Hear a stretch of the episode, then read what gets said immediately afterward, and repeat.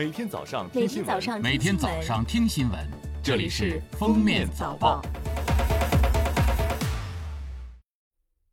各位听友，早上好！今天是二零二零年七月十二号，星期日，欢迎大家收听今天的《封面早报》。首先来听时政要闻。国家卫生健康委新闻发言人、宣传司副司长米峰在十一号举行的国务院联防联控机制新闻发布会上表示，七月十日，全国连续五日无新增本土确诊病例报告。自本次聚集性疫情发生一个月以来，有七省市累计报告新增本土确诊病例三百六十三例，占全国新增确诊病例的百分之六十八。要继续加强农贸市场等重点场所的环境卫生管理，做好人员健康提示和健康监测。暑期将至，要始终紧绷疫情防控这根弦，做好个人防护，不扎堆、少聚集，严防疫情反弹。孕妇确诊感染了新冠病毒，会不会传染给胎儿？要不要终止妊娠？北京大学第三医院产科主任张阳玉在发布会上表示，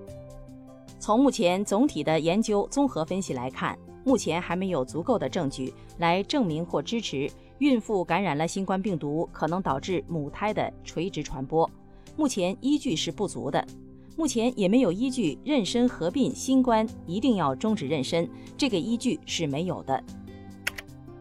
十一号，北京召开疫情防控发布会，会上介绍，除全国中高风险地区进返京人员需持有到京前七日内核酸检测阴性证明外，全国所有其他地区进返京人员持健康绿码，在测温正常且做好个人防护的前提下，可自由有序流动。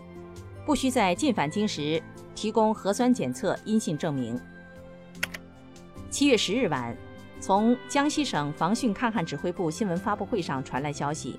赣江饶河、修河、信江、鄱阳湖接连集中发生编号洪水，超警站次多，历史罕见。鄱阳湖水位六月下旬开始快速上涨，特别是近期鄱阳湖水位连续八日涨幅在零点四米以上。单日最大涨幅零点六五米，历史罕见。结合当前五河及长江雨水情，预计鄱阳湖将发生流域性大洪水。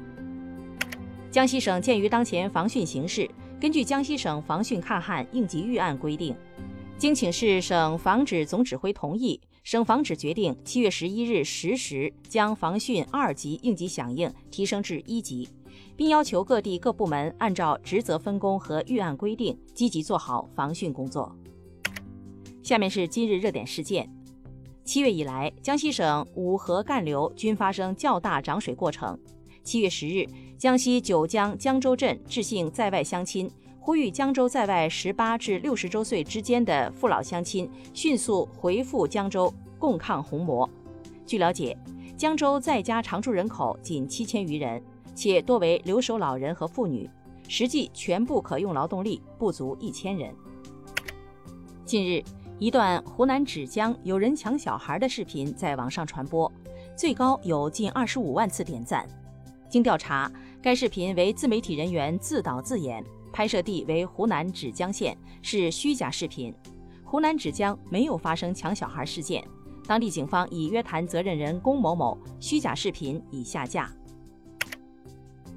近日，一段十六秒的监控视频里，保姆五次击打老人头面部，并伴有一次踢踹行为。日前，北京市朝阳区检察院对上述案件的犯罪嫌疑人徐婷以涉嫌虐待被看护人罪批准逮捕。检察官呼吁对家政人员加强背景调查和法治教育。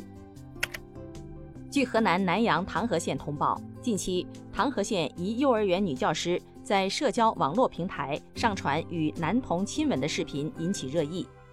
经初步调查，涉事教师文某某系唐河县金拇指幼儿园唐成元教师，其行为有悖教师行为规范，造成不良影响。七月八日，该幼儿园已将文某某予以辞退。目前，县教育部门已责令该幼儿园停业整顿。并决定在暑期对全县民办中小学、幼儿园及校外培训机构教师从业人员开展法律法规、教师行为规范及业务能力培训，后续调查处置情况将及时向社会公布。近日，天津大学和厦门大学两位同年毕业的硕士被曝其毕业论文存在高度雷同的情况。对此，七月十日晚，两所大学均发布处理通报，认定涉事两名学生存在由他人代写、买卖论文的学术不端行为，均撤销其所获硕士学位，收回注销硕士学位证书。最后来听国际要闻。美国贸易代表办公室十日发布公告说，美国拟对价值约十三亿美元的法国输美商品加征百分之二十五的关税，以回应法国开征数字服务税对美国科技企业造成的不利影响。不过，美国贸易代表办公室同时表示，对法国商品加征关税的时间将推迟一百八十天，即二零二一年一月六日生效。从而为双边和多边谈判达成满意结果争取更多时间。国际乒联十一号宣布再次推迟二零二零世界乒乓球团体锦标赛的举办日期，赛事暂定于二零二一年二月二十八号到三月七号在韩国釜山举办。声明表示，国际乒联执行委员会十号再次召开会议，就新冠肺炎疫情最新形势展开讨论。并在与各主要利益相关方商讨之后作出上述决定。美国研究人员研究出一个推算狗龄对应人类年龄的公式，令爱狗人士深入了解自己的宠物，能够更好照顾它们。根据这个公式，用狗年龄的自然对数乘以十六，再加三十一，就能得出相当于人的年龄。感谢大家收听今天的封面早报，明天再见。本节目由喜马拉雅和封面新闻联合播出。